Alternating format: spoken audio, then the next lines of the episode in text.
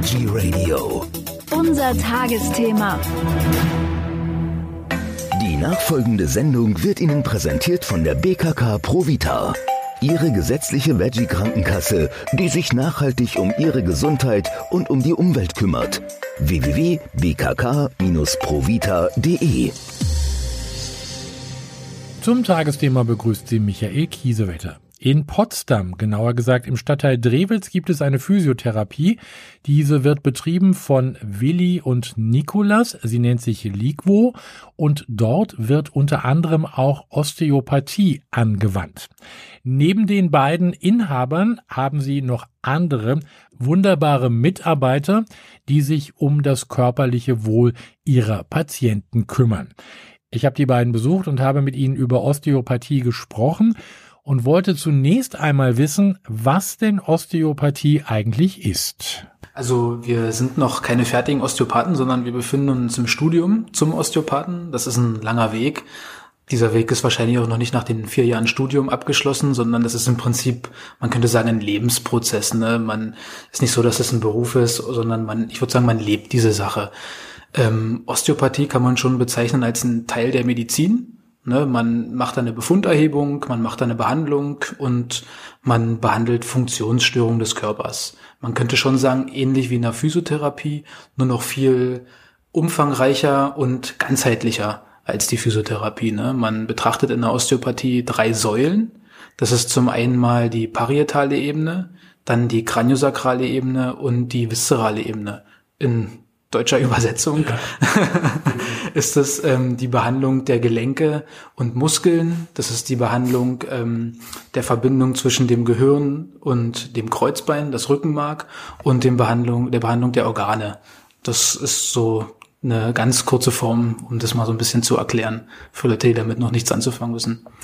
Also äh, wie kommt man denn da dazu, das überhaupt machen zu wollen, wenn das ja doch mehr eine Berufung auch ist?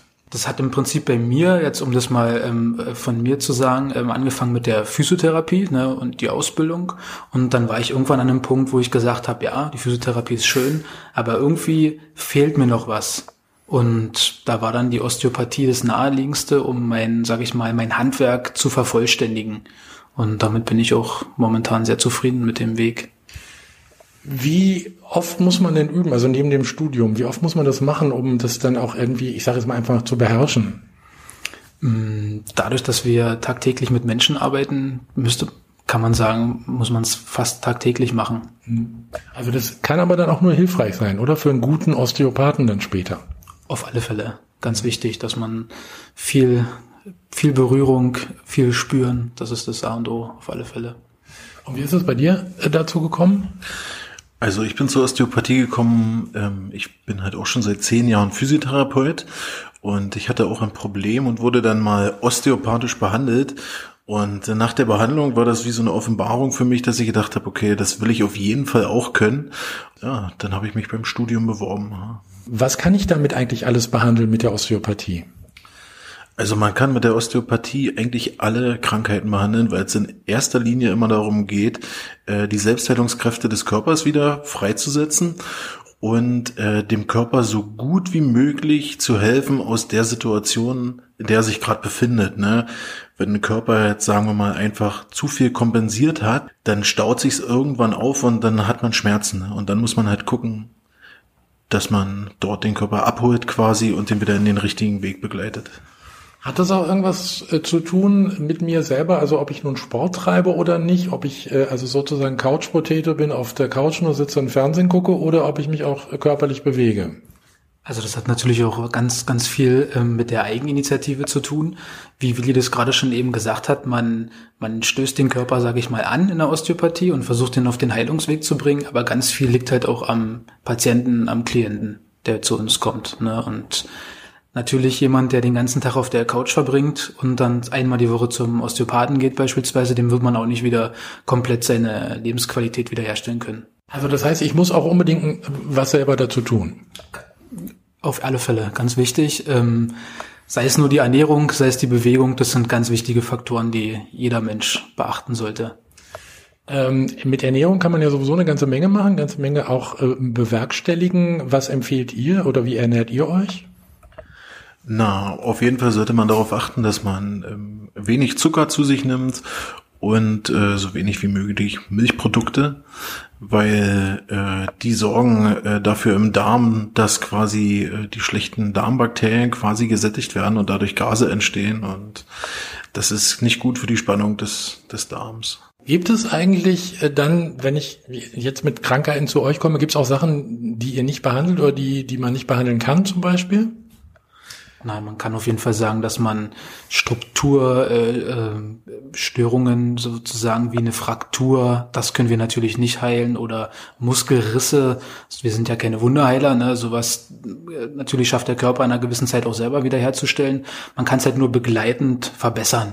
Aber klipp und klar Frakturen und Muskelrisse, sowas kann man nicht behandeln.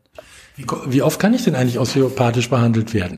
Eine osteopathische Behandlung kann eigentlich alle zwei bis drei Wochen stattfinden. Man muss dem Körper immer genügend Zeit geben, darauf zu reagieren und erstmal wieder mit sich selber zu arbeiten.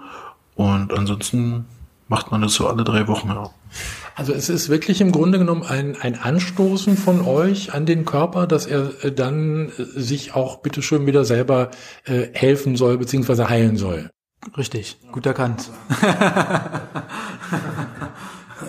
Was kann ich, äh, also wir haben es jetzt gesagt, also die, wir haben auch schon mal vorher drüber gesprochen, das Studium dauert ja auch relativ lange, also vier Jahre insgesamt.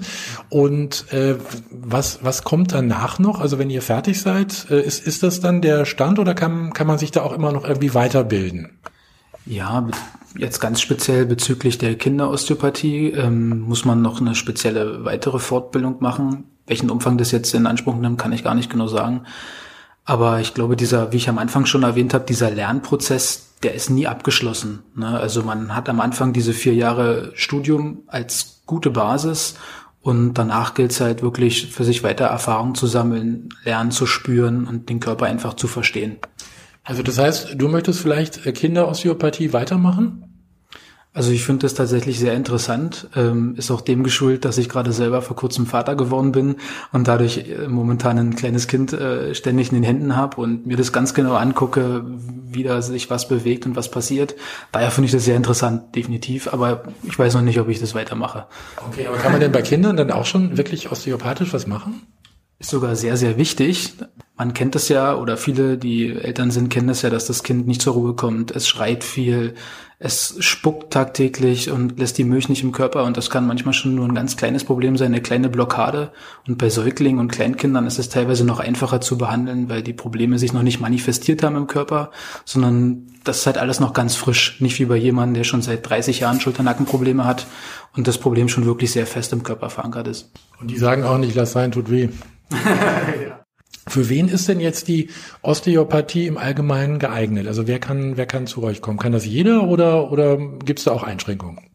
Die Osteopathie ist natürlich für alle geeignet, äh, die an ihrem Körper arbeiten wollen, die sich verbessern wollen und natürlich vor allen Dingen für kranke Leute. Das kann man ganz abschließend sagen, so. Sowohl für chronisch kranke Leute als auch für Leute, die jetzt erst seit zwei, drei Wochen ein Problem haben, ist immer besser, schneller zum, zu handeln und was zu machen, als erst länger zu warten, dass sich das Problem noch nicht so manifestiert hat. Vielen Dank noch einmal an Nikolas und Willi für diese tollen Informationen zum Thema Osteopathie. Wenn Sie mehr wissen möchten, dann schauen Sie ganz einfach mal auf die Facebook-Seite der beiden. Liquo heißt die Seite Liquo Physiotherapie und geschrieben wird das Ganze L-I-Q-U-O. Dann sind Sie auf der sicheren Seite. Ich kann das von dieser Stelle aus nur empfehlen. Vielen Dank noch einmal und weiterhin viel Erfolg beim Studium der Osteopathie. Die Sendung wurde Ihnen präsentiert von der BKK Provita. Wechseln auch Sie jetzt ganz einfach zur veggie-freundlichen und klimaneutralen Krankenkasse. www.bkk-provita.de